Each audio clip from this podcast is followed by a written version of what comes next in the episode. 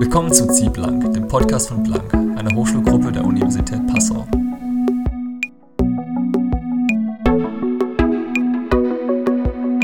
Zieh blank.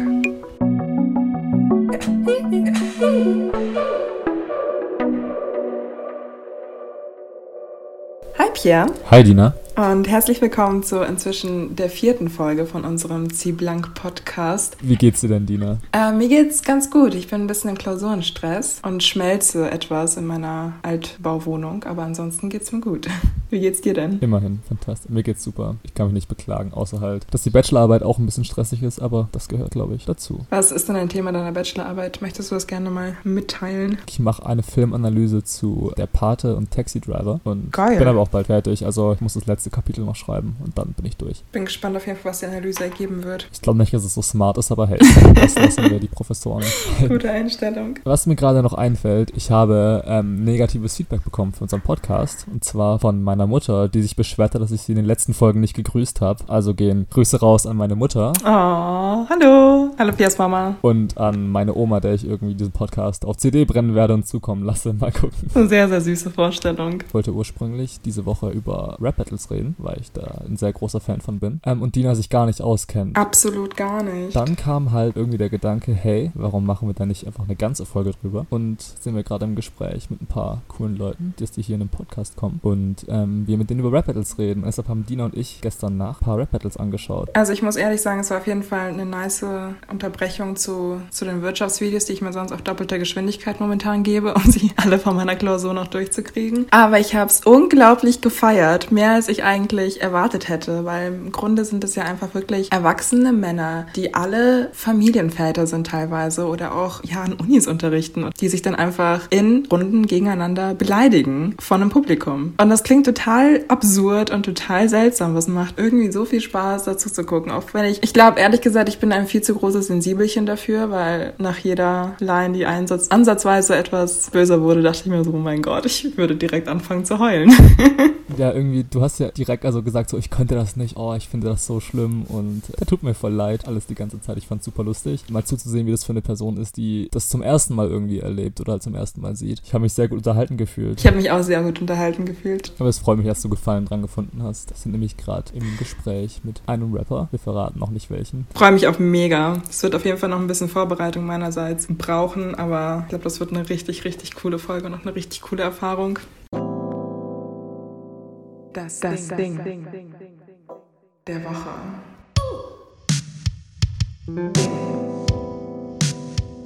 Der, Wo der Woche.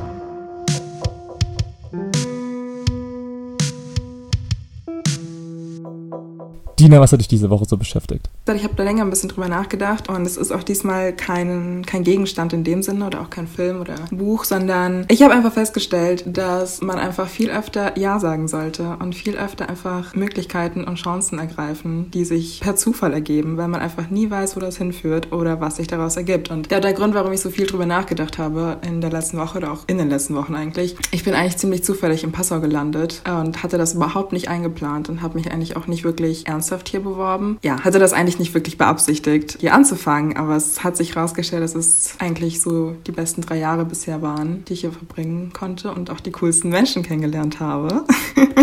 Fühl dich gerne angesprochen, Pia. Und ja, das wäre alles nicht zustande gekommen, wenn ich nicht einfach damals gesagt hätte, so ja, klar, okay, warum nicht? Und man kann im Endeffekt sowieso so wenig planen. Ich glaube, das haben wir dieses Jahr auf jeden Fall gelernt. Einfach offen bleiben und mit einer gewissen Portion Neugier an die Sachen rangehen. Das ist doch ein schönes Wort zum Ding der Woche. An diesem Montagmorgen. Ich weiß gar nicht, wie ich davon auf meins überleiten soll. Es gibt keine gute Möglichkeit, darüber, darauf eine Überleitung zu finden. Ich habe in der Quarantäne mal vor Ewigkeiten gefühlt ein Interview geschickt bekommen von Robert Pattinson bei GQ. Also das Interview heißt Dispatch from Isolation. Es ist nicht richtig ein Interview, aber es ist auch nicht richtig kein Interview. Im Prinzip ist da halt ein Redakteur von GQ, der mit Robert Pattinson spricht über mehrere Tage hinweg und halt so Fragen stellt, so ganz normal so Interviewfragen. Aber Robert Pattinson, weiß nicht, ob man das weiß, ist als Mensch so durch. Ich dachte schon immer, dass ich ziemlich durch bin und ein sehr verwirrtes Leben führe, aber das ist, sind ist nochmal 10 Stufen weiter. Nicht mal 10, 42 Stufen weiter. Komplett krank. Ich weiß gar nicht, wo ich anfangen soll. Das Interview fängt schon super stark an, wird dann noch richtig genial und hört auch super auf. Dina, du hast es ja auch gelesen jetzt. Ja, Pierre hat es mir gestern geschickt mit den Worten, das ist das beste journalistische Werk, das ich jemals gelesen habe. Und ich finde tatsächlich halt nicht übertrieben, weil man weiß nicht genau, was es wird. Es fängt an wie ein Interview, aber je weiter man liest, desto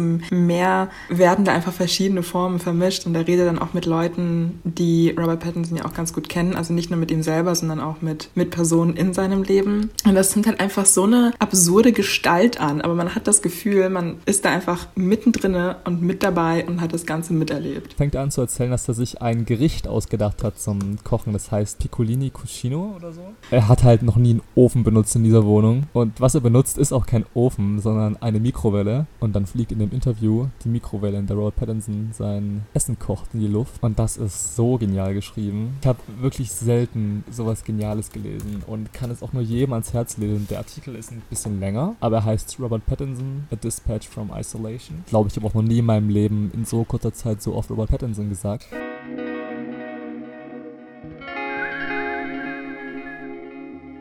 Die Woche bei Blank. Die Woche bei Blank. Die Woche bei Blank. Die Woche bei Blank. Die Woche bei Blank. Was ging die Woche denn bei Blank? Also bei Blank ging in letzter Zeit eigentlich ziemlich viel tatsächlich, dafür, dass man bedenkt, dass wir gerade eigentlich alle im Prüfungsstress sind. Ich würde einfach mal mit dem ersten Artikel anfangen, der Anfang letzten Monats erschienen ist. Und zwar geht es dabei um die Fernsehserie The Marvelous Mrs. Maisel von Amazon Prime. Und es wäre beinahe auch mein Ding der Woche geworden tatsächlich. Ich war den letzten Monat zu Hause bei meinen Eltern, das erste Mal seit Weihnachten, deswegen war ich auch mal länger da für ein paar Wochen. Und ich hatte meiner Mutter eine Folge gezeigt. Im Endeffekt hat meine Mutter das so sehr gefeiert, dass wir tatsächlich alle drei Staffeln innerhalb der Zeit, in der ich zu Hause war, angeguckt haben. Für einen Studenten ist die Quote ziemlich, ziemlich mies, drei Staffeln irgendwie in drei Wochen durchzugucken. Aber für, für meine Mutter ist das ziemlich, ziemlich gut tatsächlich. Ich bin sehr, sehr beeindruckt gewesen. Auf jeden Fall hat äh, unsere Blankredakteurin Svenja dazu auch einen Artikel geschrieben, passenderweise. Und wir haben sie doch direkt mal eingeladen, um ein bisschen über die Serie zu quatschen und ihren Artikel. Ich bin Svenja, studiere European Studies im vierten Semester und bin noch nicht so lange bei Blank dabei. Und ja, der Artikel war auch mein erster Artikel jetzt. Wie bist du dazu gekommen, über, direkt über The Marvelous Mrs. Maisel zu schreiben? Also die Serie habe ich schon vor einem Jahr oder so mal angeschaut und ich hatte dann tatsächlich ein Seminar in der Uni, wo wir über Familienmodelle in Serien geredet haben. Und da habe ich dann die Serie wieder benutzt und dann fand ich das eigentlich ganz spannend. Und dann dachte ich mir, könnte ich daraus gleich einen Artikel machen. Jetzt mal ganz, ganz kurz vorneweg vielleicht. Also ich habe heute Morgen erst die erste Folge von Mrs. Maisel angeschaut. Äh, Sonja, könntest du vielleicht kurz zusammenfassen, worum es geht für andere Ahnungslose so wie mich? Ja, also es fängt damit an, dass man das Ehepaar Mitch und Joel kennenlernt und die beiden haben auch schon Kinder und sie sind eigentlich so eine perfekte Vorzeigefamilie und Joel hat ein Hobby und zwar geht er jeden Abend mit Mitch zusammen in einen Club und dort macht er Stand-up-Comedy und Mitch ist da immer dabei und sie handelt für ihn auch die perfekten Auftrittszeiten aus und sowas. Und sie schreibt immer mit, welche Witze waren die lustigsten, wo hat er am meisten Applaus bekommen und sowas. Dann eines Abends läuft es aber nicht so gut bei seinem Auftritt. Dann ist Joel natürlich dementsprechend sauer. Mitch kann das Ganze aber gar nicht verstehen. Aber Joel erklärt ihr dann, dass Stand-up-Comedy eigentlich sein großer Traum war und dass er das eigentlich zum Beruf machen wollte. Mitch dachte aber bloß, das wäre so ein Hobby wie andere Ehepaare, die halt Golf spielen und sie machen machen halt sowas. Und dann trennt er sich von ihr und gesteht in derselben Nacht auch noch, dass er eine Affäre hatte. Und das ist so der Anfang von der ersten Folge. Ja, und es geht dann halt ein bisschen da, dahin hinaus, dass äh, Mitchell dann selber einfach Stand-up-Comedian wird und das Ganze halt einfach so viel besser macht ja. und so viel erfolgreicher wird. Mhm, genau. Mrs. Maisel spielt ja in den, in den 50ern. Du hast dich jetzt wahrscheinlich sehr mit den Filmen und Serien von den 50er Jahren beschäftigt. Was macht das so von der Geschichte, die es aus den 50er oder über die 50er erzählt, so besonders im Vergleich zu anderen Also wenn man sich Serien aus den 50ern ansieht, dann merkt man eigentlich schnell, dass immer sehr, sehr perfekte Familien oder halt auch sehr perfekte Hausfrauen und sowas gezeigt werden und dass alles immer super harmonisch ist und jeder ist super glücklich. Aber wenn man ein bisschen überlegt, weiß man ja, dass das eigentlich nicht die Realität sein kann. Und Mrs. Maisel zeigt meiner Meinung nach, dass es eben nicht so ist und dass nicht immer alles perfekt läuft und alles harmonisch ist. Und das unterscheidet halt die Serie und macht sie halt, ja, besonders im Vergleich zu Serien der 50er Jahre. Der Grund, warum in den 50er Jahren halt alles so perfekt dargestellt wurde, war unter anderem dieser Motion Picture Production Code. Das war sowas wie ein moralischer Kodex, also sozusagen Regeln, an die man sich als Filmemacher oder halt in dem Fall Serienmacher halten musste. Und der hatte halt so Regeln wie, dass man nur in Anführungszeichen korrekte Lebensweisen darstellen darf und nichts, was irgendwie kritisch oder kontrovers sein könnte. Und dadurch kam es halt, dass Filmemacher keine Probleme oder keine kritischen Formate überhaupt drehen konnten. Und deswegen wurde halt alles so ideal dargestellt. Wann wurde der eigentlich abgeschafft? Ende der 60er, 1968 war das. Würdest du die Serie weiterempfehlen? Doch, also ich würde sie auf jeden Fall weiterempfehlen. Und ich will auch unbedingt die zweite und dritte Staffel noch anschauen. Ich muss auch sagen, ich war, als sie dann am Ende von der ersten Folge ihren, ihren Stand-Up-Auftritt hatte, war ich richtig drin und dann dachte ich mir so, ja, ich glaube, ich habe meine neue Serie gefunden, nachdem ich meine letzte jetzt beendet habe. ich weiß schon, was ich heute Abend tun werde. Nach der Planksitzung auf jeden Fall. Vielen, vielen Dank, dass du dabei warst hast. Danke, dass ich dabei sein durfte. Sehr gerne. Der Artikel war super und hat richtig Spaß gemacht zu lesen. Und endlich habe ich auch mal wirklich zu einer neuen Serie gekommen, auf jeden Fall, die ich sonst wahrscheinlich nicht geschaut hätte. Dankeschön. Vielen Dank nochmal an Svenja an dieser Stelle, dass sie sich bereit erklärt hat, kurz bei uns vorbeizuschauen. Ansonsten hatten wir vor ein paar Tagen auch einen super spannenden Artikel zu Body Positivity und Social Media, wie Social Media unsere Körperbilder beeinflusst. Das war von Viola und wir haben Viola auch einfach mal kurzfristig gefragt, ob sie nicht auch Lust hätte, mal vorbeizukommen. Und glücklicherweise war sie natürlich mit am Start.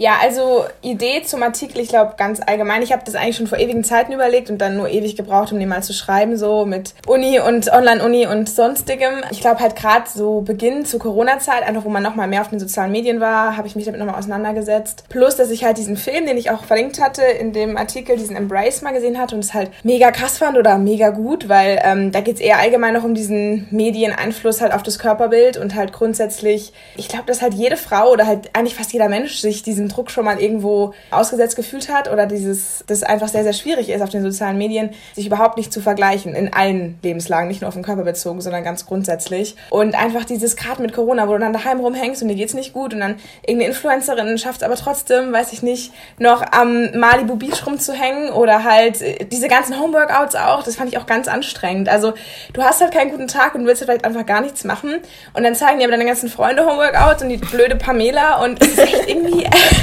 es macht es echt schwierig, weil auf der einen Seite ist es gut, weil du wirst auch motiviert und ich glaube, es ist an sich schon manchmal auch wirklich gut, diese Motivation auch zu haben und sowas zu sehen, aber ich glaube, man darf halt nie vergessen, dass diese Influencer, dass es denen ihr Job ist, dass Pamelas Job ist, sich da jeden Tag zu zeigen und zu präsentieren und halt auch sportlich zu zeigen und mit ihren fünf Bowls und dass es halt immer so schwer ist, die Differenz zu machen zwischen diesen Posts von einem selber, wo man ja eher authentisch ist und es irgendwie mit seinen Freunden teilt und halt diesen ganzen Influencer-Sachen und dann also diese Distanz zu haben und sich nicht zu denken, okay, wow, wie schafft die das denn bitte, so ihr Leben so auf die Reihe zu kriegen. Und ich krieg das nicht hin. Ich schaffe das nicht, jeden Tag eine Bowl zu essen und mittags ein Hähnchen und fünfmal ein Workout zu machen. So. Ja, man muss ja auch bedenken, dass irgendwie die Bilder, die die posten, so eine Auswahl wahrscheinlich 1 von 50 ein gutes ist, dass sie dann posten können. Ja, ich glaube, das ist auch das Problem. Ich glaube, viele Influencer sagen dann ja auch irgendwie, ja, voll viele, wenn sie mich in echt treffen, sagen, boah, sie hätten sich mich viel größer vorgestellt oder keine Ahnung, viel mehr so oder viel mehr so, weil du halt Bilder, das ist ja immer nur ein Ausschnitt. Also ich glaube, wir kennen es ja eben auch alle selber, dass wir natürlich nur das Bild posten, wo wir halt gut aussehen im Zweifelsfall.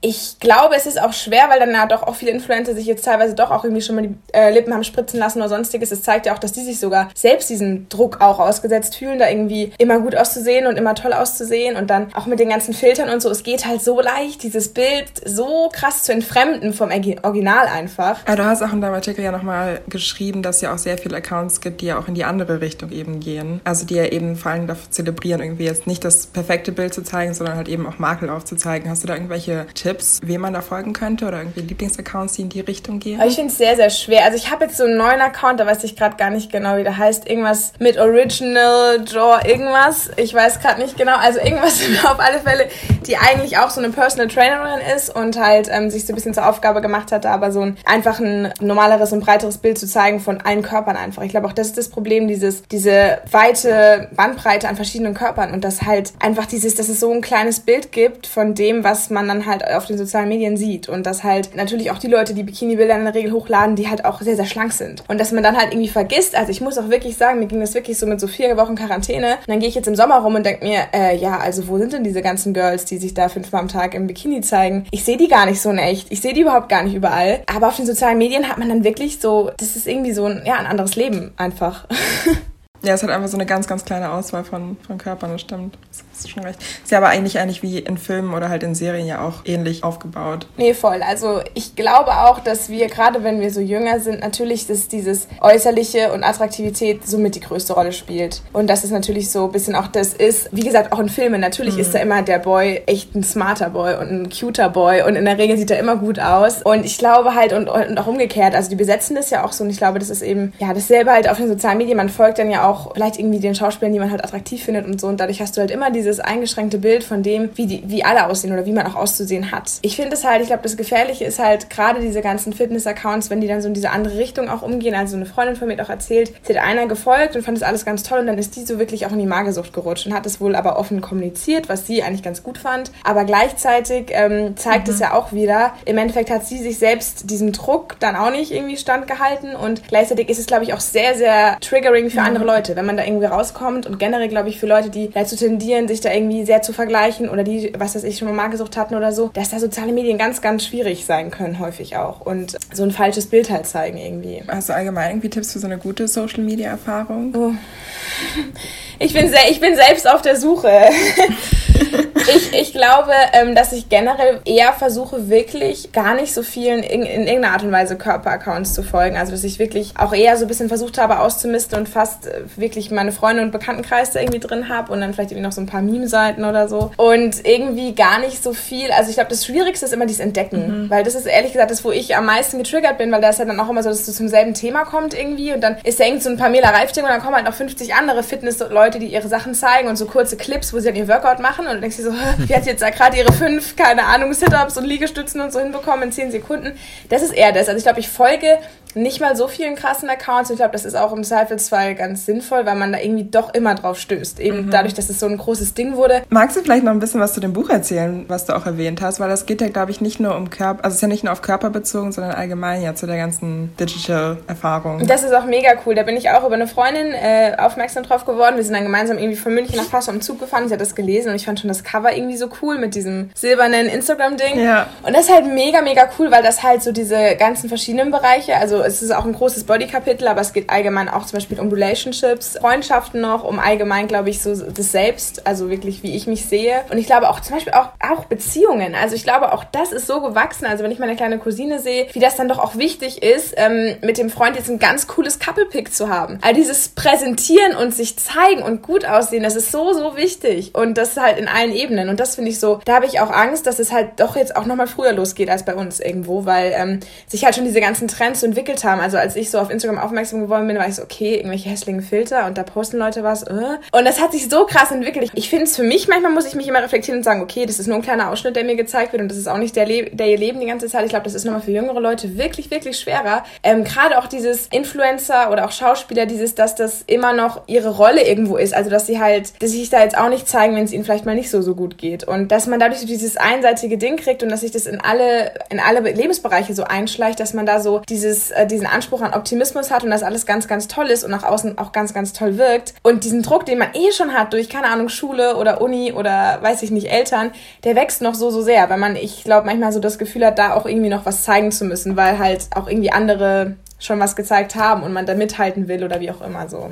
Ja, man hat ja eigentlich, also man weiß es ja einfach, aber es ist halt ultra schwer, das halt wirklich so wirklich anzuwenden, wenn man irgendwie jeden Tag so ein bisschen auf Instagram scrollt. Aber ich glaube, da denken auch voll viele nicht drüber. Also mir geht es zumindest so, ich weiß zwar, dass es alles nur inszeniert ist, größtenteils, aber ich denke halt auch voll auch gar nicht drüber nach. Fällt mir zumindest auf.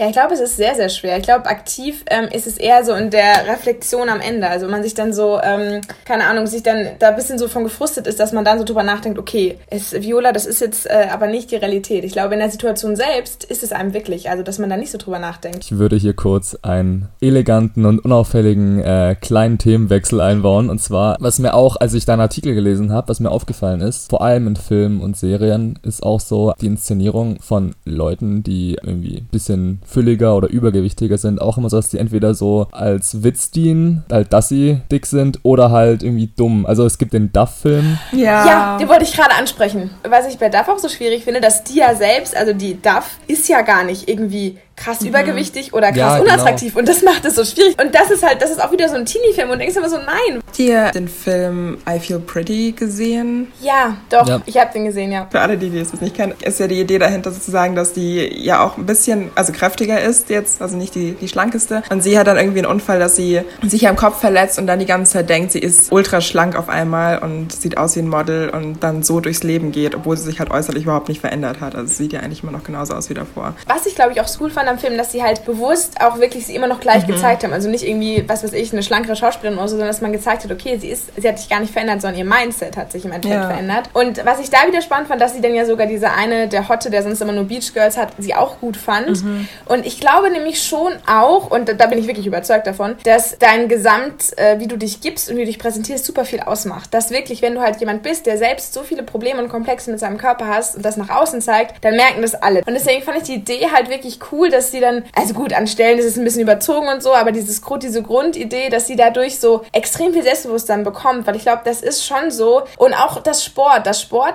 teilweise nicht die Idee hat, hey, das ist halt mal cool, das ist einfach irgendwie, das ist, ich weiß nicht, nachher ist man wieder fit, danach fühlt man sich gut, das macht einem Spaß und das ist auch so das, das mache ich, damit ich ein Sixpack bekomme, damit ich abnehme. Ja, also finde ich auch voll den wichtigen Punkt, sich das vor Augen zu führen, dass es mittlerweile so ist, dass Sport einfach nicht mehr zum Spaß gemacht wird, größtenteils, sondern einfach nur, weil man geil aussehen will. Ich glaube, es ist bei so Leuten, die bestimmte Körperkategorie fallen, voll einfach irgendwie so, dass so Typecasting halt stattfindet bei denen. Also ja, ist einfach der Großteil der Witze dann drauf ausgelegt sind, so ja, hey, guck, die sind lustig. Also es siehst du bei Hangover so, das ist nur so witzig, weil er so fett ist. Und ich glaube, es ist voll das Problem. Ich weiß halt nicht, was irgendwie schlimmer ist in dem Fall, wenn du sowas hast, wo es halt so offensichtlich drum geht, dass die dick sind und dass es das lustig sein soll. Oder dass es halt so unterschwellige Sachen sind. Ich weiß nicht, es gibt diese eine Serie, ich habe sie nicht gesehen auf Netflix, ähm, mit Debbie Ryan, keine Ahnung, wie die heißt, wo sie irgendwie. Ach, die ist Insatiable in irgendwas. Ja, genau, wo sie irgendwie dick ist und dann irgendwie nach den Ferien zurückkommt und super schlank und gut aussieht und dann auf einmal jeder was von ihr will. Und ich frage mich, ob das nicht problematischer ist, als so offensichtlich Witze drüber zu machen. Das finde ich auch einen sehr spannenden Punkt, weil da habe ich auch letztens mit einer Freundin drüber geredet, so in der Pubertät oder so, dass ich da auch so diese Momente hatte, ja, sechs Wochen Sommerferien. Auch so dachte, okay, in den sechs Wochen, ich weiß nicht was, aber ich werde mich krass entwickeln und das und das wird passieren und dann, dann wollen sie mich aber alle.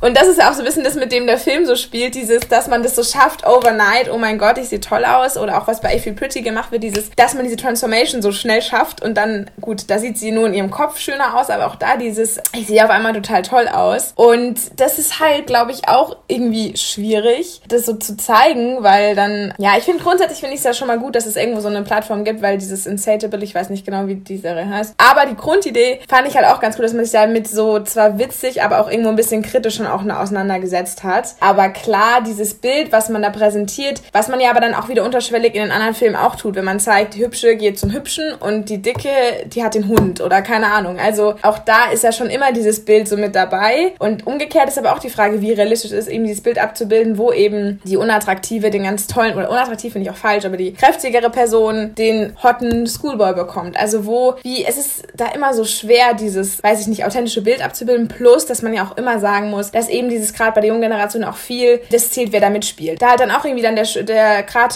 gehypte Schauspieler besetzt wird und man schaut sich das dann wegen dem an, weil der halt super gut aussieht und dadurch halt so die authentische, der authentische Rahmen, die Realität dadurch schon allein nicht gegeben ist, weil wo ist denn dieser hotte Schoolboy an jeder Schule bitte? Also, ja, ich glaube, das Thema ist einfach sehr breit gefächert. Also auch bei meinem Artikel, das ist halt irgendwie so ein kleiner Anschnitt des Themas. Wie gesagt, Body Positivity deckt so einen großen Rahmen von so vielen Bereichen irgendwo ab und schneidet so viele Sachen an und ich glaube, da geht es auch generell bei Body Positivity um dieses grundsätzliche Wahrnehmung von anderen Leuten. Also eben, weil du ja auch in beide, beide Richtungen so gehen kannst. Und ich finde auch Hashtag Body Positivity, da ist auch wieder so die Frage manchmal, wenn dann auch wieder Leute Bilder posten, die in meinen Augen einfach nur wunder wunderschön sind und wo ich kein, das ist auch so die Frage, muss, muss das Hashtag Body Positivity Bild ein Bild sein, wo ich auch sehe, wo ich die Makel sehe oder wo ich mir vielleicht auch denke, wow, das ist doch ein total tolles Bild schon. Also wie geht man mit diesem Hashtag an sich um, finde ich auch wieder so die Frage. Weil an sich ist es voll cool, dass es die Bewegung gibt und dann ist aber wieder die Frage, wie ernst wird das genommen und wie sehr ist es dann doch noch in dieser Fake-Insta-Welt gefangen, das Ganze so. Vielen Dank, dass du da gewesen bist. Ja, vielen Dank an euch. Ich hätte nicht gedacht, dass ich jetzt mich so reveale und äh, so offen. Das war voll die schöne Environment hier. Ich habe mich sehr gefühlt blank zu ziehen hier.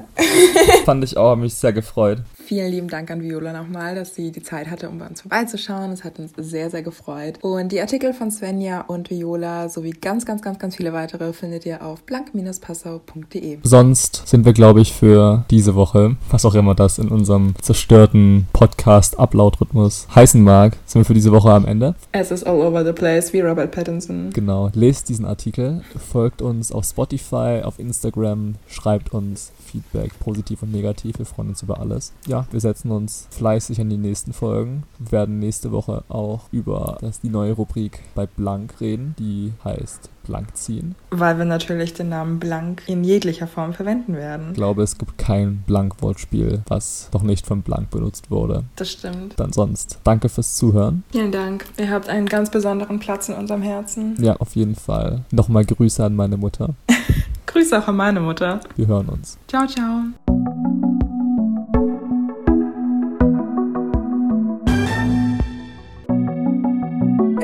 Yeah.